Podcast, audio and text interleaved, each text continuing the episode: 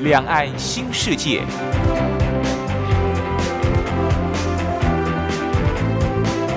这是一个让您打开视野、胸怀两岸、放眼全球的云端世界。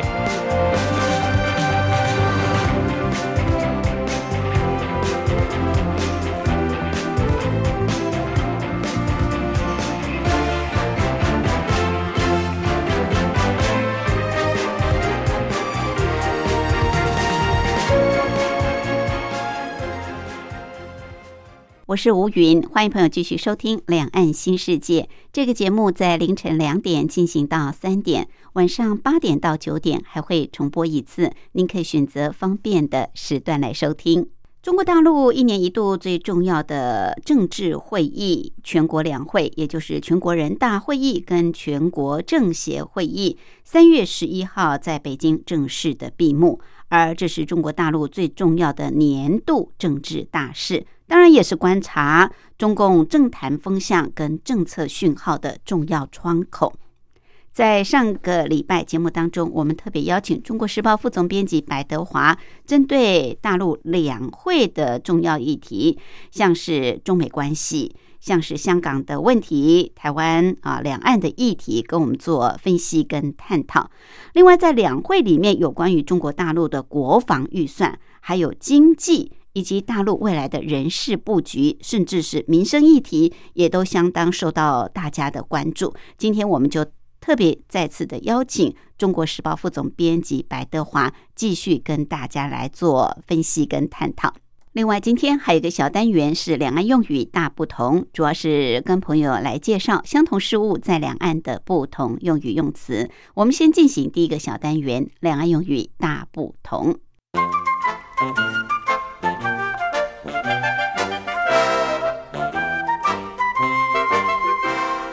两岸用语大不同，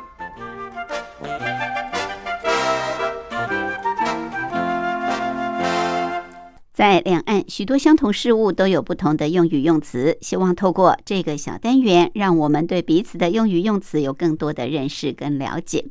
好，我们知道有一些商品是非常的热销的，也非常的。看俏啊，经常呢一出来都会掀起抢购潮，而造成缺货的情形。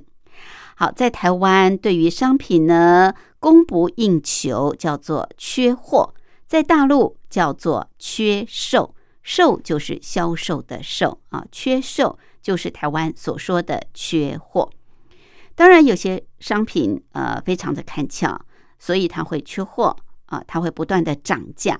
但是有些商品呢，可能就不是那么的讨喜，或者是已经呃过时了，那就会造成这个价格下跌的情形。在台湾，对于这个价格下跌，我们或者说是跌价啊，价格下来了，跌价了，在大陆叫做掉价，掉下来的掉，价格的价，掉价啊，掉价就是台湾所说的跌价。另外，大陆还有一个名词叫做“调档”，档次的“档”。这个“调档”的意思就是说，它的等级降低了，叫做“调档”啊，可能会掉价，也会调档啊。调档就是降低它的等级。好，再跟朋友复习一下，在台湾所说的“缺货”，在大陆叫做“缺售”，销售的“售”。台湾说“叠价”，大陆叫做。掉价掉下来的掉价格的价掉价。另外，对于产品的等级被降低了，那大陆是叫做掉档档次的档掉下来的掉。好，这是今天在两岸用语大不同跟朋友介绍的。音乐过后，我们就进入今天的主题单元。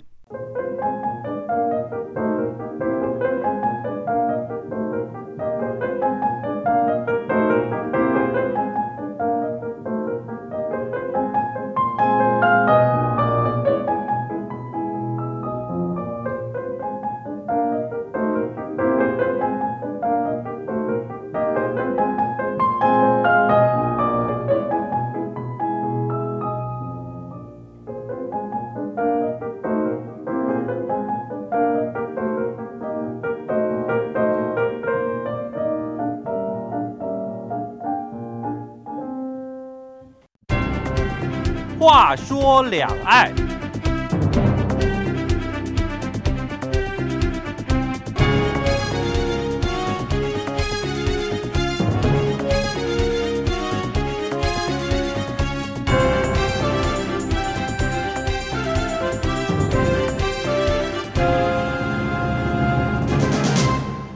中国大陆的全国人大两会在三月十一号正式在北京闭幕，而这是中国大陆最重要的年度政治大事。当然，也可以看得出来，未来中国大陆施政的一个方针啊，是一个政策讯号的重要窗口。那么，在今年两会当中，呃，所聚焦的议题像是经济、呃“十四五”规划。还有上一集我们谈到的中美关系、香港的议题、两岸的议题等等。另外呢，呃，还有军事啊，还有人事布局，也都是大家所关心。所以，我们今天继续邀请《中国时报》副总编辑白德华，针对呃两会的一些重要议题来跟大家分析探讨。副总编好，主持人好，各位听众大家好。好，在上一集我们谈到了，呃，就是在这次两会当中很重要的香港的议题、台湾的议题跟中美关系未来的发展情况。另外，每年两会也备受国际关注的就是中国大陆的国防预算。那今年大陆的国防预算是增长百分之六点八哦，首次突破两千亿。虽然跟美国年度的军费七千四百亿美元来相比较，距离还是很大，但是军费的提高，呃，中国大陆除了说是这个应付庞大的军事体系的开支之外，其实跟战略的判断也有关。那跟台湾的问题是不是也有相关呢？就副总编您的观察，我觉得多少还是会有了，因为其实像美国，像今年他那个就是国防国防部提出了一个他中国军力报告嘛，嗯，那我觉得那个军力报告本身讲的一个就是说，大中国的那个中国大陆那个国防预算哈，嗯，一般增长，其实大部分是集中用来以。武力统一台湾的能力上，那我觉得这是美国的一个说法了啊。那我们也姑且听之。但是中国大陆主要是因为它军事，从二零一五年，他呃习近平做了一个军事改革之后啊，它其实很庞大庞杂的一个军事部门啊，这个机构它需要这个呃资金的款项还是非常。巨大，嗯啊，比如说我们这次来讲，那这次来讲的话，可以看得出说，大陆军方哈，其实在那个整个体系上，它用的还是非常大。比如说，我们举个简单例子嘛，它像很多，嗯，不管是疫情也好啦，洪水也好，军方哈，它本身重大工程的保障，这是他们的军队的第一项要务。嗯，比如说你你常常看到，如果哪里遭遇洪水很大的，是不是军方第一个都要出动？所以它这个部分其实也算在国防预算里面，嗯，啊，那另外第二个，我就是说，因为你看它现在航母已经两艘了，嗯，那除了这个之外，它还发展一些，包括像核动力潜艇啦、隐隐形战斗机啊，是，那这些其实耗费的研发资金比成军以后的可能都还要大，嗯，所以武器装备这个现代化要升级哈，这一块我觉得也是一个军费主要的一个支出，嗯，那另外还有一个。像包括他军人训练的保障，那你看嘛，光是一个台台湾的一个西南方市区，他一个月的驾驶有多少？我们像国防部啊，嗯，光是应付这个他们的哦，比如说空军哦，到西南方市区，嗯，升起降一个月可能都超过十亿以上哎，是，对，那像日本，日本最好笑，日本。本来也是，哎呦，发现说钓鱼台那边一大堆这个大陆的歼十、歼十一啊，跑到那边啊，反潜机什么乱七八糟。每一天，日本的防空自卫队就跟着上级了。嗯，上个月他们已经宣布了，我们不再陪你练兵了啦，不再陪飞了啦，因 为实在太耗费资金。嗯，好，那你看台湾、日本都那么耗费，这样玩呢？他可以啊，所以他军费够啊，所以要他必须要军费哦，他一定要训练啊。那坦白讲。这个东西像西南防市区哈，其实防空识别区，嗯，它国际法上它是一个开放的，嗯，它不是说侵略你的领空，嗯，那跟领空的概念又不一样，是。它如果直接飞到你本岛上空，那就是领空，嗯，那就是真正的，但是它还是要知会一下，要知会，对对，那可是不要不打招呼嘛，对，说来就来，对，可是问题是大家的防空识别区哈会有重叠的地方，比如说我们西南方式区，我们划到广东的那个部分，它一出海就 就就侵入就到西南方式区啊。是，而且坦白讲，这个它有它战略的考虑，它目的是什么？他有可能准备要划设南海的防势区。嗯嗯，我觉得这是一个了哈。那另外，其实他整个几百万的部队，他要官兵要生活的一个待遇改善，嗯，所有要加急。要加薪，嗯，我觉得这个部分都是，但是你主要哈，像其实从今年他两会期间，他的那个国防部的一个发言人吴谦嘛，嗯，他其实里面已经提到一个很重要的一个情况，有人问他，像记者一般会问嘛，嗯，说，哎，你们军费国防预算今年军费提高的特别多，嗯，那到底是不是也有针对台湾的问题嘛？对，但吴谦他第一句话讲就讲。中国国土安全面临的风险挑战不容忽视嘛？嗯，哦，那这个意思就是说，我们陆地边界的争议还没有彻底解决嘛？那当然他会讲说，哎，这些可能讲的是这个印度啊，各方面啊，跟啊这个西西边的部分啊，南边的部分，但他也特别讲，岛屿联合问题和海洋划界的争端依然存在。嗯嗯，那所谓岛屿领土问题，总不会只讲钓鱼台吧？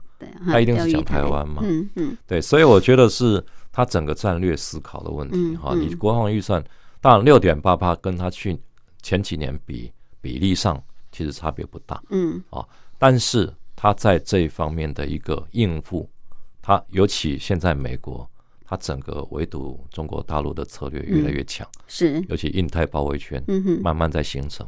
那这一点，你说他为了自己防卫，提高。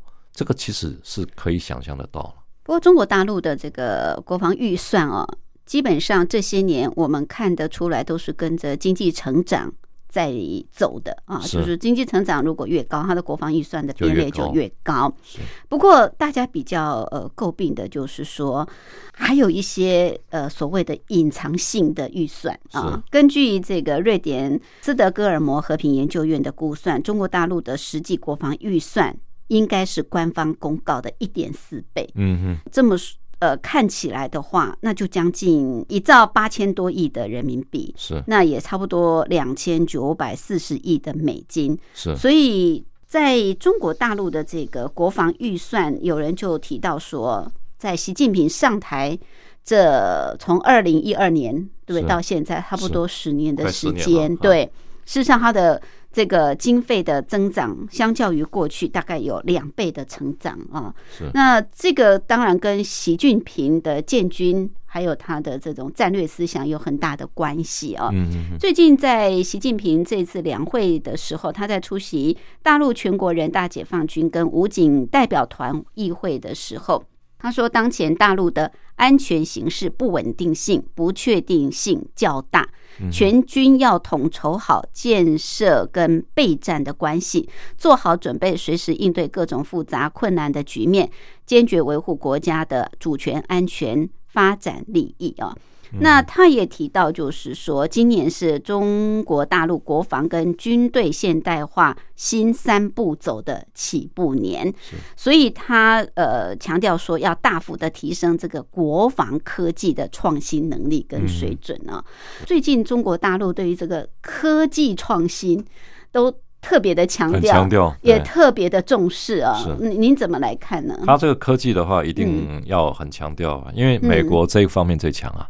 嗯，那你美国如果说这一方面一直在领导，就是站在一个领导的地位的话，中国大陆根本打不赢啊。嗯，因为像无人机这一块，其实他们自己也就是私底下发展的很快，速度很快。是哦，我觉得像那个呃，在军呃民用的话，当然中国大陆还是全球第一嘛。因为无人机那个大疆的部分在广东，它那个已经是民用市场的第一。嗯，但是你看在军方的部分，其实我觉得美国哈也是因为。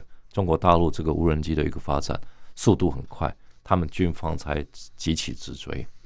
所以中国大陆其实它这一块哈，创新科技一定是要强调了。嗯但是我觉得今年习近平在两会哈，嗯，比较特别的一个说法哈，就跟过去比较少见了哈。嗯。他提出一个要坚持以战领舰。对，以战领舰。那加强战舰统筹，一方面战战争的准备。一方面等于建设军队建设的准备。以战领建是不是说以战争来领导他的建设呢？对，所以战好像在前面。但是以战领建的意思就是说要做好战争的准备，准备，然后以战争的规模来领导整个军队的建设。啊，他现在这种想法是这样，所以就是说给一个大军压境的概念嘛。嗯哼，啊，你中国大陆。所有解放军准备作战，对你随时能动 哦，随时准备作战。所以他今天今年哈比较特别，是他像一月份的时候，他发表过一个所谓中共中央军委二零二一年的一号命令。那这个一号命令里面，他就他其实所谓一号命令就是一个开训动员令，每年的一月都会有啊。但是他特别强调，他讲到说，所有解放军部队要做好备战打仗的构建。啊，而且另外就是要建设新型军事训练体系，嗯，那等于是提高训练实战化这个水准跟打赢的能力嘛。对，那这个部分的话，我觉得比较强，就确保全时待战了，随时能战了。嗯，而且他还提到啊，就是打的话，战的话，就一定要以战赢为目的，对不对？那其实他很多哈小型的，他不会讲，像印度，嗯，你说中印那个边界，嗯，后来不是已经有公布了吗？他中间那个冲突，其实连一个有一个那个营长也挂掉了嘛，嗯，也死了四五个人，对。那这个其实中间的时候，当然我们看到后来流出的影片哈，他其实很多人是拿木棍木棍，对对。但是后来印度突然撤军，那是因为整个坦克车都已经上西藏的那个山上了，哦，对。到了那个边界了嘛？准备要打仗了。准备要打，那这种情况就是他一定要先做预先的准备嘛。对，那可是我会觉得说哈，主要就是说，因为以中国大陆现在来讲，它面临的很台湾来讲，算是一个很重要的思考。嗯，比如说你今天跟台湾到底是和还是战？对。那如果说台湾是他们中国大陆有一些学界哈，嗯，他们判断啊，民进党如果长期执政下去。台湾对中国大陆越来越越陌生，嗯，时间拉长，你其实台湾的年轻下一代，他基本上已经没有统的概念了，嗯，都是独台的概念。那这种情况下，那中国大陆该怎么做？所以他所谓不能一直。一步一步拖下去，就是我觉得原因就在这里。嗯，是这个习近平的强军思想啊，当然这些年也展现在他的这个国防预算不断的提升的这个部分。不过，我想呃，国际比较会关注他的这个国防预算，主要是因为中国大陆呃也确实。不管是在南海、在东海啊，在很多的这种领土的纷争的部分，它都展现比较强势的作为，似乎就是让人家感觉是一个比较好战的那种姿态。不过，我想这对中国大陆在呃国际之间，比方说呃，现在美国也希望透过这种。联盟的方式来对抗中国大陆，那当然中国大陆也是拉帮结派嘛，哈，也有他自己的其他的这个方式。不过，是不是在呃这个强军的这个部分啊，会让大家觉得说中国大陆的崛起是一种威胁，是一种军事力量，周边国家会感觉到比较不安？我觉得是会了，嗯，但是问题就是说，其实我们要看到一个情况哈，习近平他提到说中国安全形势不稳定、不确定性较大嘛，嗯，那他为什么觉得说国整个国家的安全形势不稳定、不确定？那主要就是因为被包抄嘛，嗯，那你就说面对一个国际环境要包围你、要包抄你，那你这个国家到底应该怎么做啊？那所以我会觉得说，可能这个还是必须要经过国际。之间的一个谈判，嗯，比如说，好，你今天中国崛起，是不是一种罪？嗯，是一种，是不是一种犯罪？嗯，那美国人你看嘛，包括他们之之前布林肯也好，苏利文也好，他们其实在听证会上，他们都说中国大陆崛起要赢过美国，在科技、在军事各方面，想要超过美国，赢过美国的这个企图心。我们要有很大的警惕。那可是把这个东西，你说中国崛起，它本身是不是一个不对的情况？不不公义、不正义？我觉得这就就变成一个国家的判断嘛。对。可是我觉得说这种情况下，尤其像美国，它开始用印太联盟、嗯，五眼联盟，嗯，来对付中国的话，是中国大陆其实它本身一定的成长、一定的反击，恐怕也是必然的啦。那只不过如果能用一个更和平的姿态，与邻为善嘛。对，对不对？与邻为善，你不要一天到晚对对强势的作为嘛。重点就在这里。你说如果能够这样做的话，那很多事情大家好商量。对对，人家也都你说美国要崛起，那其他国家的话。如果你用的姿态不是那么强强悍的，对，也许人家也能接受。OK，好，这是大陆每年在两会谈到国防预算的时候啊，都非常受到国际的关注。另外就是人事的布局啊，这也是大家所关切。那这一次两会到底有没有谈到未来的人事布局呢？我们休息过后再来请教副总编辑。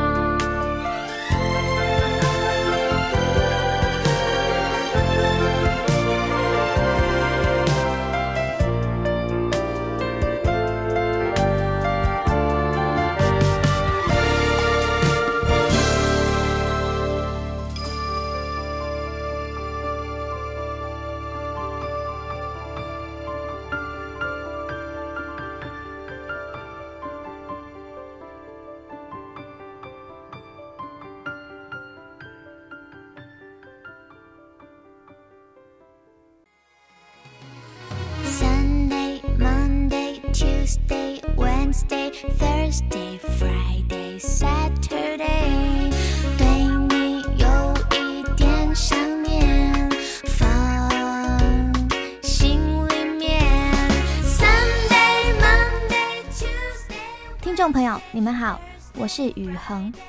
深呼吸，你会发现 everything's fine。收听光华之声的节目，你也可以找到 happy day 的理由。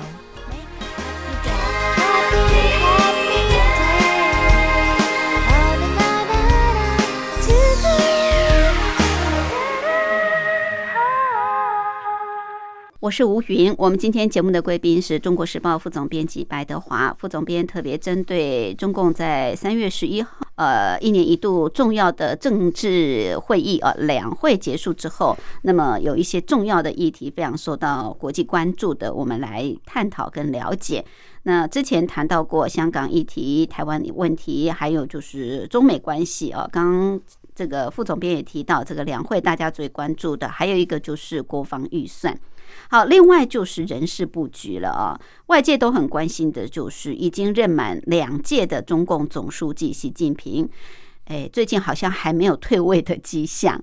而过去到了这个政治继承接班换代之前呢，总是会有一些新的接班人的浮现啊。是。那因为二零二二年大陆就要召开二十大，可是以目前来看。好像习近平将继续会担任党跟国家的领导人，应该是不太会变动啊。是，呃，这对中国大陆会有什么影响呢？对，我觉得中现在哈，习近平的做法跟过去哈，比如说江泽民跟胡锦涛很不一样，那个年代完全不同。对对，那你你看嘛，像胡呃习近平自己。他二零零八年变成这个政治局常委嘛，嗯，当时常委两个人嘛，就是新人，就是习近平跟李克强，对，那零八年上来，大家就在猜，哎，哪一个是未来的总书记？嗯，可是你看，他二零零八年一上来以后，二零零九年他接了在两会就接了国家副主席，嗯，然后之后又接了军委副主席。外面很清楚说，哦，原来第五代接班人就是你，嗯，那李克强就是总理了嘛，嗯，这个大家很清楚。其实过去看得出来啊，很清楚。好，那我们看哈，奇怪，他到二零一七年，二零一八年换届嘛，二零一七年是中共十九大嘛，对对。那一七年十九大完了以后，按理应该要安排二十大的接班人，嗯，因为通常一个总书记干个两任差不多。但是二零一七年中共十九大的时候，他已经修宪了。对，党章也改了。嗯，二零一八年修宪，二零一七年先改党章。二零一八年修宪就看出来，把国家副主、国家主席哈只能连任一次的这个条文删掉。嗯，意思就是你国家主席可以继续连任下去，那总书记没没差，因为党章没有规定你的任期。嗯，所以他就是有人讲说你要当万年总书记了。嗯，哦，就不用选接班人。是。那可是大家还不知道。可可是，但但是你看，二零一七年他中共十九大结束，嗯，二零一八年他的几个职位哈很奇怪，国家副主席换人了，呃，李元朝退休，但是当时接国家副主席竟然是已经七十岁的王岐山，对对。那另外就是他以前像二零零八年之后，中央党校一定都是常委来接，嗯，过去都是。那二零零八年你看哦，他二零零九年、二零一零年接中央党校校长。但是我们发现，这个二零一七年完了以后，二零一八年换了一个中央党校校长，也不是接班人，是陈希。嗯，陈希是当时的中央组织部的部长。是。所以你看，他整个过去政治继承的概念，整个都推翻。嗯。好，可是大家就会觉得说很奇怪，那到底习近平，难道你可以？永远当永远当 国家主席，对，当永远当你的掌舵者吗？嗯、这个看起来也不晓得哈。嗯、但是很奇怪啊，因为习近平其实他又一直很强调接班制度。他说，一个国家要做到民主，要做到正常，就是接班人应该要有序的运作。是这个也是他一直讲的。嗯，而且在《求是》中共的理论刊物，他也特别提到这一点，说习近平有两度在二零一九年。提到接班人的这个重要性，嗯，哦，那为什么他现在又不不弄接班人？嗯，这很奇怪。嗯，但是从这次两会哦，我们看到一个比较有趣的变化了，就是它其实有一个呃人大组织法，啊，全国人民代表大会的组织法，嗯，去变动。嗯哼，那这个其实已经实施了大概四十年左右。嗯哼，那变动这个概念主要是在哪里？它精神就是说，人大组织法的变动的原因是说。以后，人大常委会就能够表决通过国家副主席、国务院副总理、军委副主席。嗯，好，那你想想看，他当然同时他也可以撤掉嗯国家副主席、军委副主席啊，跟国务院副总理。那你像以前的人大常委会啊，他只能做一些部长啊、秘书长啊的撤换。常委会是两个月开一次。大概平均都是每双月的时候开一次，嗯，呃，人大代表会议是一年只有一次。对，那你想想看，他为什么要做这个变动？外界只是说，哎，这个可能是在人大啊这个政权最高政权机关跟国务院两边做一个微妙的一个权力平衡。嗯哼，但是我是觉得哈，嗯。这个背后会有一些深意在。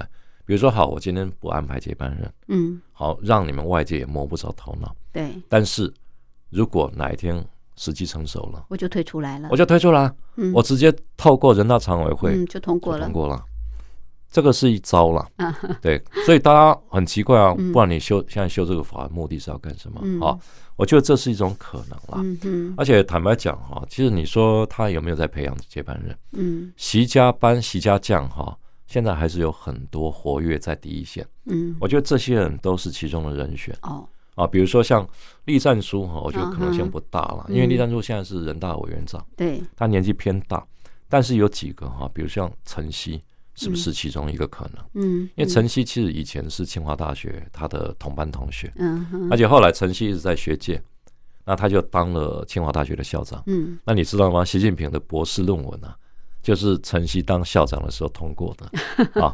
那这个晨曦我觉得有可能。嗯，那另外就是说，李克强这一块被冰在那边，嗯那可是里面有两个副总理哈、嗯，我觉得以后有可能，比如说一个是刘鹤嘛，嗯，这是他长期的战友，嗯。那另外一个就是原来的广东省委书记胡春华，嗯。但是胡春华的话，其实以前有有被收为是类似像一个接班人的角色，但是胡春华有一个问题，很多团派的对他不是太满意。OK，为什么？因为他太温。嗯，人家说你如果上来，可能就是另外一个李克强而已。啊，所以这个部分的话，但是我觉得最可能出现的哈，有可能是陈明尔，现在的重庆市委书记，嗯哼，以前当过贵州省委书记，是，但是一如果万一真的在人事上有一个变动，陈明尔出现的可能性是比较大的。嗯哼，好，这个接班人人选有时候不能太早浮上台面啊，就见光死了。对，所以呃，习近平当然会精心安排。好，那我们就看后续啊有什么新的动向了。这是有关于在人事布局方面啊，今年。似乎好像看不出来有什么大的这个变动。好，另外比较关注的就是中国大陆的这个经济。我们知道，习近平当政十年来，大陆的经济历经多次的变动。那过去，习近平曾经提到供给侧改革，不过呢，从去年开始哦，就已经强调要双循环或者叫做双回旋啊。那这。可能也是跟呃去年疫情有很大的关系，还有这一次两会通过的政府报告以及“十四五”规划，到底外界怎么来看中国大陆今年的经济成长以及未来的五年经济发展？我们待会儿休息过后再来请教副总编辑。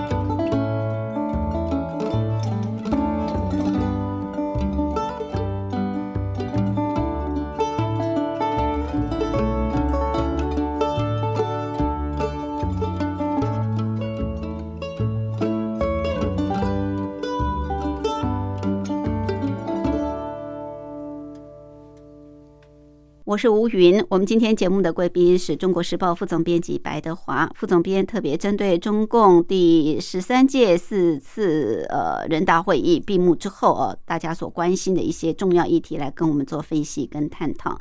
那刚刚谈到人事布局的部分，经济的部分其实是重中之重啊。中国大陆尤其在去年啊，也算是一枝独秀，在整个疫情笼罩之下，呃，世界各国的经济非常的惨淡，中国。大陆居然还可以呃正的成长啊，百分之二点多。那对于这个 GDP，究竟要不要来定一个目标啊？我们知道今年大陆全国两会审议的“十四五”规划纲要草案，把 GDP 作为主要指标是采取保留，没有设定这个具体的成长这个指标值，只说会按照各年度的情况来提出啊。可是，哎，今年又把 GDP 定在百分之六以上，对不对？没错，去年没有定嘛，去年没定，对。那大家就觉得说，哎，那以后要不要定呢？啊，可是，哎，今年又定了，而且定的目标好像跟外界的期待有一点落差。您怎么来看呢？我觉得他呃定的是比较保守，嗯，因为六趴其实今年估计哈，一般平均大概可以达到八趴以上嘛，嗯，因为它是一个。类似像报复性的反弹嘛？对，因为去年是基数很低了嘛，嗯嗯，对，所以整个情况，所以他今年他敢定一个六趴哈，嗯，但是我觉得看是比较特别的是说，他十四五规划，嗯，他没定，因为过去的五年规划哈，其实都会定，像比如十三五规划，它是定说大呃这五年内的平均的 GDP 要达到六点五趴嘛，对对对，那这次不定，我觉得可能也是因为变数比较大。那其实像发改委。大陆那个国家发展改革委员会哈，嗯，有人问他们嘛，说为什么这“十四五”规划它不定一个平均的一个 GDP 成长指标？对，那他说这个是更有利于积极的、主动、从容的应付各种风险的挑战嘛，嗯嗯，那增加它整个灵活调度。那这种情况其实我觉得也是废话了，哦，就就是他讲了一堆，嗯，那当然你不定的话，当然是可以，嗯，比较。呃，从容的去应付外界的说法。嗯，我没定啊，如果没达到的话啦，他可以这样讲嘛。对，但是问题就是说，像这种情况，我觉得其实就是看说，其实他们过去哈，慢慢的从过去 GDP 至上的概念，嗯，开始在整在超脱了。以前只有为 GDP 为上嘛，嗯，因为这个 GDP 本身是涉及到官本位的问题。中国大陆其实常常就你这一个省如果 GDP 达不到多少，你的什么官员要负责下台，嗯嗯，所以变成大家都说谎，嗯，每个省的 GDP 吓死人都很高，哦，十几趴、二十趴都要造假嘛，嗯，就朱镕基都承认了。是，所以这个部分我觉得就是慢慢脱离他从这个政治的本位去看 GDP 的一个现象。嗯哼，那这个当然也不是说坏事了哈。所以，所以我觉得这个情况可能还是看它主要，而且最重要就是说，它今年确立了一个双循环的概念。对，那其实从去年的十九届五中全会，嗯，它其实已经开始确立了这个循环。对，因为疫情的关系嘛，所以一定要以内循环为主嘛。那你内循环、外循环这个部分，就是国际上嗯，要开始合作。那内循环为主，当然就是消费为主嘛。对，那你内循环本身就是因为疫情结束以后，你只因为你出口的、进口的可能比较少，嗯，那你外部的那个得到的那个外汇也比较少，对，所以只能从内部增大它的量。嗯嗯，那还有另外一个，我觉得就是公共建设。公共建设，对你公共建设，如果说能挹注大笔的资金，你至少 GDP 不会太难看。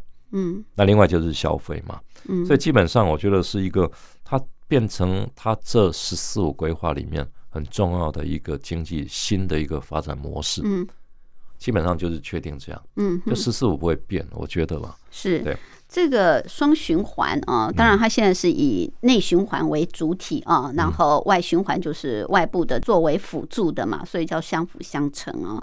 那如果是以目前内循环为主，主要它就是要靠提振内需、内部消费这一块没。错，可是去年看起来，这个内部的消费还是衰退的一个状态啊没。错，那今年会不会爆发性的消费？其实跟民众的收入有很大的关系，对不对？对，怎么样提高民众的收入这一块，那就跟就业有又有相关联了，，对，都有关系。其实它它整个那个你说报复性的一个成长是一定会，嗯，为什么？因为它去年的基数低嘛，嗯，所以今年平均跟去年比，那是一定一定是很高成长对，。台湾也一样啊，全球都一样，而且另外就是说，因为去年疫情，我觉得很重要一点就是它推出很多下乡的政策。嗯啊，比如说到西部二三线城市去，嗯你包括汽车啊，包括各方面，对不对？对，没错 啊，你到那边，那其实这个不只是政府的一个动作民间的动作、大企业的动作都是这样，都补助跟优惠，补助优惠啊，对，而且你老百姓也有补助，企业也有补助，嗯，所以这一方面的话，肯定是一定是达到一个报复性反弹。嗯好，对，但是另外我会觉得说，它 GDP 另外它不呃不设那个平均值哈，还有一个很重要的一个原因啊，就是说其实像全世界来看，你一个国家发展到一个程度以后，它会受到很多整个社会，比如说工业化的影响。嗯，好，比如说美国来讲，欧洲来讲，它 GDP 为什么只有两趴三趴？好的时候，最好的时候，为什么？因为它其实有很多你必须要考虑到生态的问题，嗯。不能排放废水，嗯不能排放什么烟尘、嗯，雾雾霾这些东西嘛这是一个基本的一个环境需求。那就是另外一个就是，你如果要有一个慢慢的品质效益开始讲究的社会出现的话，那你一直强调 GDP 就不行。嗯。因为 GDP 最好了，你要全部都要，就是要就是让烟尘大鸣大放嘛，你让所有工业都没有任何限制，排放废水，那造成最好的嗯 GDP。所以这一方面可能我觉得也是一个生态环境平衡的一个结果，所以他不敢定。他们不敢定。不敢定，对还有受到疫情影响也有很大关系，对不对？因为怎么会知道突如其来的一个新冠肺炎疫情就把你整个经济都打垮了？没错啊。嗯，而且甚至讲起来，你看哈、打垮它这二点三八应该是历年以来七一九七八最年最低了，最低了一次，嗯那也真的是外部环境嗯，造成的一个影响。是是，所所以它未来的这种呃“十四五”规划就没有定一个 GDP 的指标啊。是好，另外在这个科技创新部分，也是这一次的“十四五”规划，或者是说这一次的政府工作报告当中很重要的，就是呃一再的提到要创新为核心，要拼这个科技自立啊。嗯，呃，中国大陆一直觉得说。被掐脖子的感觉，是 很难过啊。没错，所以在这个部分，这一次就特别强调，就是要这个创新啊，是要科技自立自强。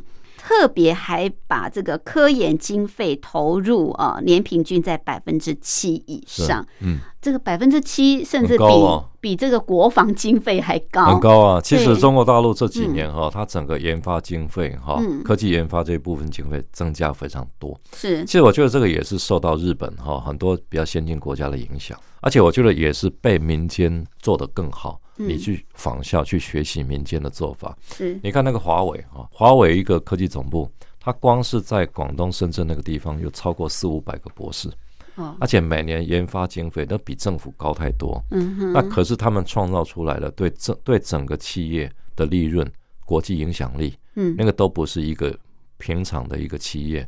哦，投入的可以相比拟，嗯，差太多，是，所以我觉得它科技研发这个是一个很重要的一个一步了。就像以前中国大陆哈，他们讲我们 GDP 没多少钱，嗯，我们的整个国家实力不行，所以他以前哈按照 GDP 可能只有两趴到三趴，嗯，而且甚至达不到。为什么？因为钱不够嘛。但是现在整个国家的经济整个上来，它的那个 GDP 够了。所以它研发经费能够提高那么高，嗯，而且我觉得从那个二零三五跟十四五这个看来哈，我们刚讲七大，这个包括大数据、大云端啊，这云端数据啦，还有什么无人机啦，什么新能源汽车这些，它组合成了一个科技创新，它这个未来还是能够提供比它就投入的部分提供更多的一个产出，嗯嗯，对，这个是。要看它的效益了。OK，好，就是科技创新哦，也是这一次特别强调的。好，另外在这次两会也谈到不少的民生议题啊，有关这个部分，我们休息过后再来请教副总编辑。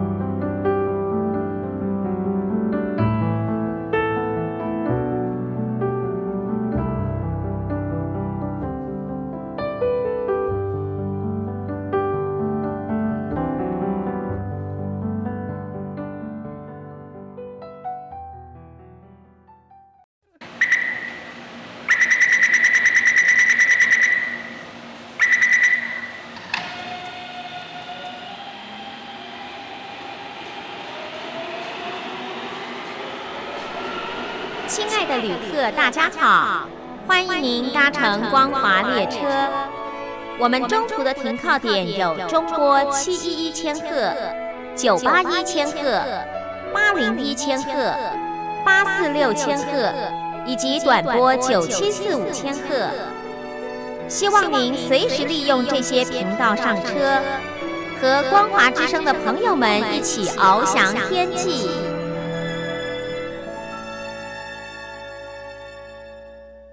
我是吴云，我们今天节目的贵宾是中国时报副总编辑白德华副总编，特别针对中共一年一度最重要的两会啊结束之后一些大家关注的议题来跟我们做分析跟探讨。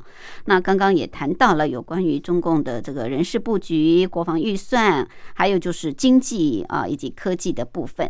另外，在今年两会也提到不少的这个民生议题。我们知道，在“十四五”的这个纲要草案当中啊，一共有十九篇。其中有关于呃民生福祉的这个部分啊，可以说是数量相当的多哦，占比也是历次五年规划里面最高的，有超过三分之一。那指标就涵盖就业、收入、教育、医疗、养老、托育等等的民生领域。说到这个养老的部分呢，这个老龄化的问题，在这次也非常受到关注，因为大陆官方预计。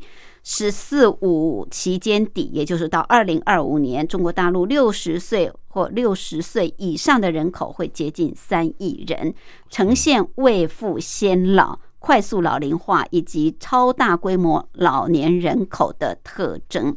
所以在这次李克强的政府报告当中，就提到了要逐步的延迟法定退休年龄的做法。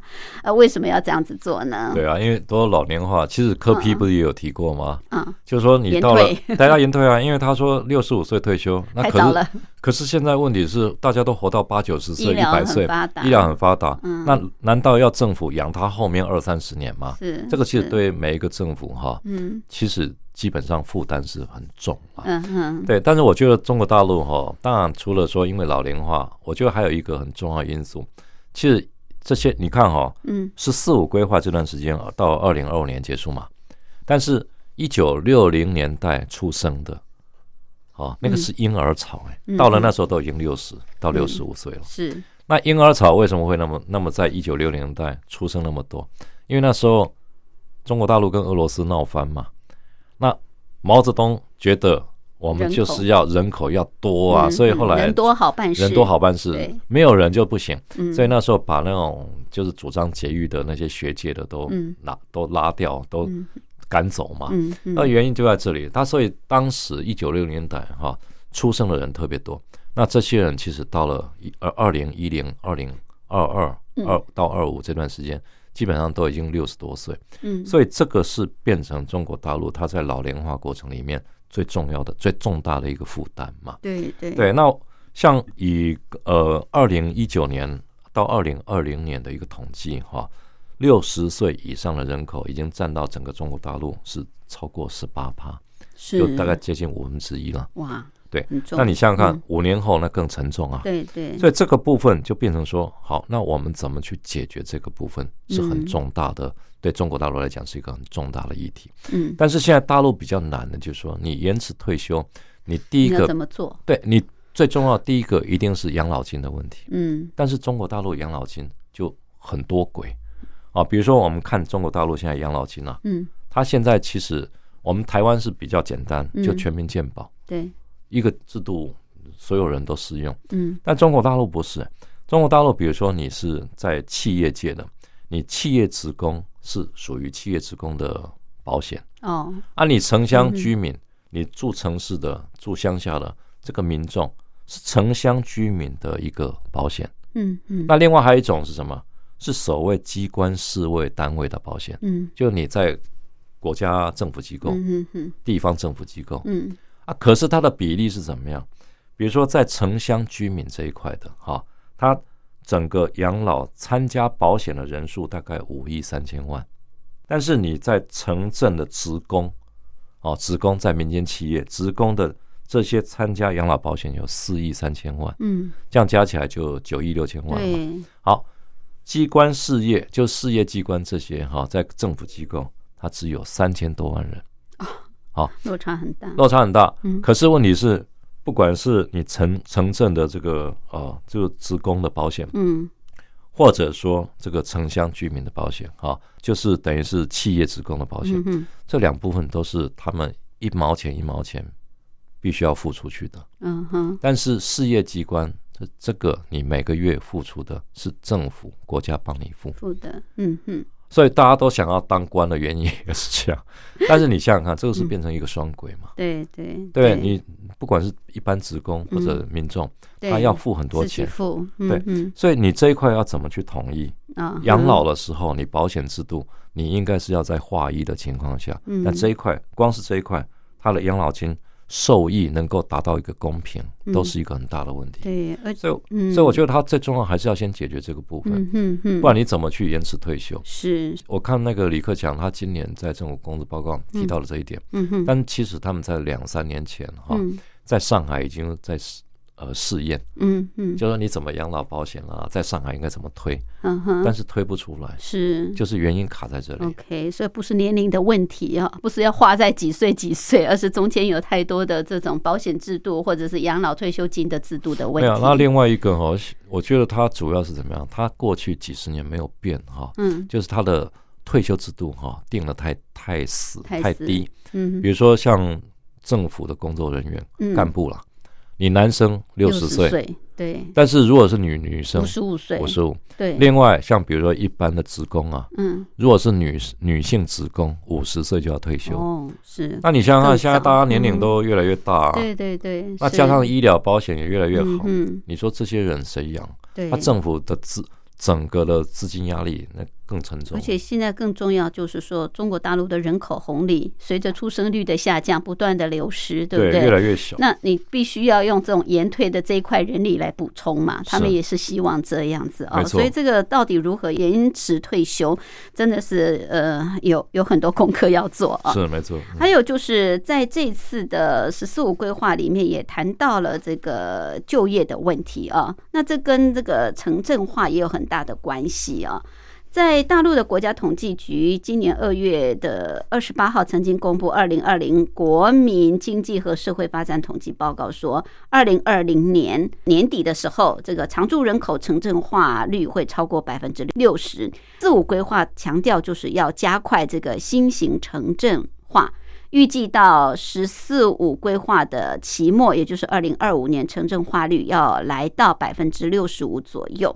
那到二零三五年，城镇化率要达到百分之七十三到七十五之间。那如果这样来推算的话，新增的农村转移的人口大概一点九亿到二点二亿。这个城镇化的脚步要加快。那城镇化脚步加快，其实跟这个就业也有很大的关系啊。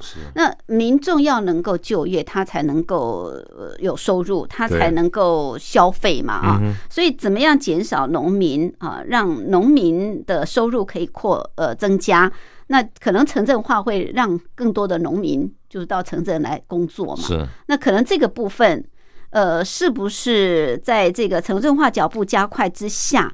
真的对内循环有帮助呢？我觉得多多少都还是会有了。嗯，但是问题就是说，他现在的做法其实也是从过去一直延伸到现在。嗯，比如说啊，加强卫卫星城镇的一个建设。嗯，好，我们看哈，其实过去我们一直讲，就是比较粗分来讲，一线、二线、三线、四线嘛，嗯嗯，就是城市的规模大小。嗯，但是加快城镇化，就是从过去十二五、十三五也都有提到。嗯，那一直到现在十四五。它就是要加快整个城镇化建设。那你看啊，比如说像我们说甘肃的兰州好了，嗯，兰州它是一个比较属于三二线到三线了，因为它是甘肃的省会。对。但实际上它的经济规模大概只有相当于沿海的三线，如果跟沿海比，它属于三线。嗯。但是它在三线兰州市的周围，它又建立很多乡村的卫星城镇。那这卫星城镇是目的是什么？嗯，一个是提高它整个经济的一个产出嘛，嗯，另外就是吸引附近的农村农民过来就业，嗯，对。而且我觉得它另外一个比较重要的嗯角度是说，你农村本身因为生产力比较低，对，那它其实有两个做法，一个就是让你很自然而然的选择，比如高投报率的一个，比如说到。城呃城镇来工作，嗯，另外一个就是加快农村科技化嘛，嗯，因为其实农村科技化，那不只是政府在做，民间也投入很多，那包括企业他们也会进去，嗯，那像阿里巴巴它本身就生产很多农村科技的产品啊，那这个其实无形之中也是在带动整个农村的一个发展，嗯，啊，那所以我觉得这个都是。同步是在实施了，但是这个是我觉得是一个趋势了，因为到走到最后，对，大家都还是会追求那种向往比较好的生活嘛。那你只有是城镇才比较做得到。我们其实常到大陆旅游的人哈，都可以看到大陆的城镇盖的都比台湾好 漂亮，有没有？很多地方，但是他那个硬体做得好，因为他也有钱。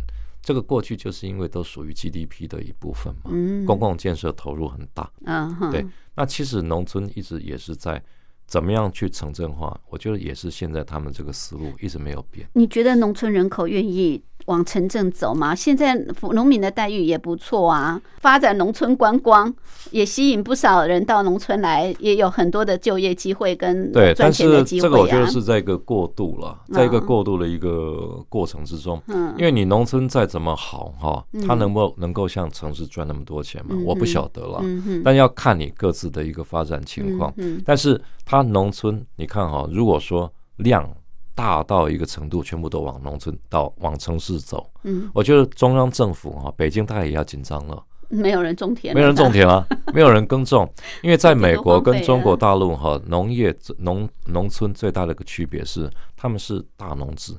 嗯哼，中国是小农，对，中国没有那么大片的。像美国的话，你大小米、小麦、大麦，它全部飞机撒那个肥料，在中国大陆没有啊。嗯嗯，中国大陆现在已经开始有了，但是那个是要集多少小农嗯集结在一起嗯才可以。所以这个还是有一个制度上的一个不同。OK，好，这是有关于在今年两会啊一些比较重要的民生议题啊，尤其老龄化的问题是最受到关注的。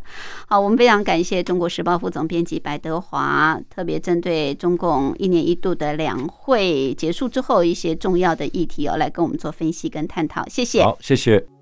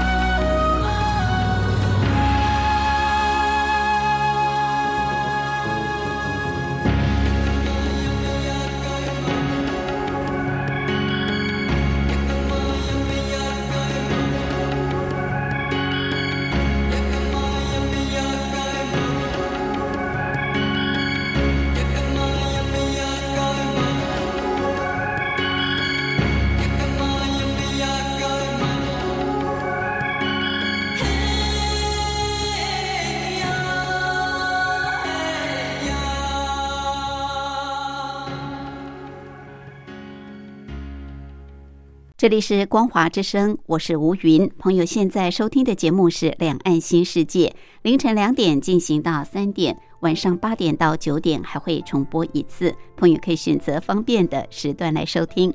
很快的节目进行到这儿，也接近尾声，感谢您的相伴，祝福您拥有愉快的休假日。我们明天同一时间同一频道空中再会，拜拜。